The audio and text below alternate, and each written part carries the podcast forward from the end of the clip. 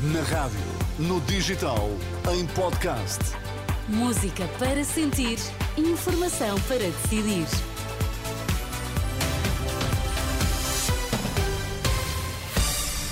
Antes do Jornal das 10, as notícias em destaque. Boa noite. Boa noite. O Sindicato dos Trabalhadores dos Registros e Notariado diz desconfiar da eficiência da nova plataforma anunciada pelo Governo para pedidos de nacionalidade.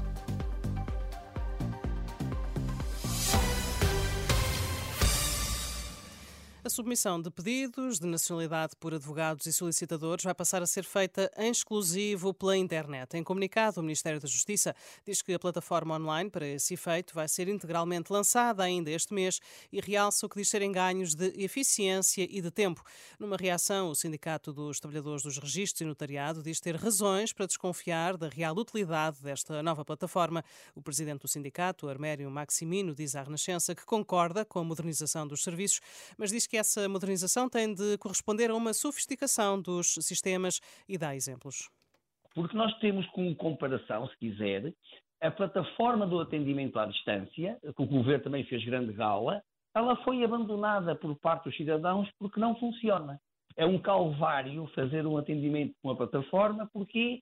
Porque os nossos computadores ainda funcionam com o Windows XP, muito recentemente foram atualizados para o Windows 7, já nem o 8 tem suporte, não temos velocidade de internet com largura de banda suficiente para este tipo eh, de aplicação e, portanto, ehm, as pessoas acabaram por abandonar uma solução que parecia ser boa, porque infelizmente é mais a propaganda do que aquilo que efetivamente os cidadãos têm à sua, disponibilização.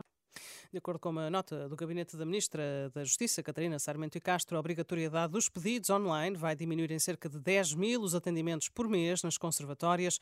Pelas contas do Sindicato dos Trabalhadores, dos Registros e Notariado, haverá nesta altura cerca de 300 mil pedidos de nacionalidade pendentes nos eh, serviços de registros e notariado.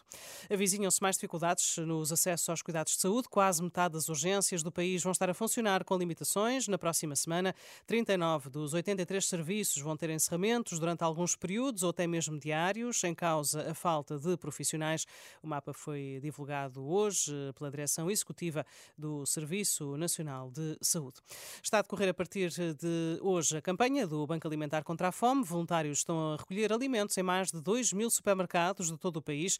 Todos os dias, mais de 400 mil pessoas dependem da ajuda do Banco Alimentar e há cada vez mais pedidos de trabalhadores que não conseguem pagar todas as despesas com o seu salário. A reportagem da Renascença esteve hoje num supermercado em Lisboa e constatou a solidariedade dos portugueses.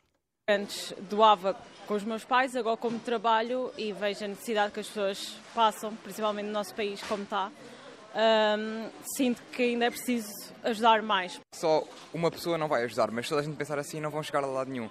Por isso, uh, contribuam, mesmo que seja por pouco, uh, vale sempre a pena, porque qualquer pessoa ajuda nesta causa eles hoje estão a precisar, amanhã posso eu precisar.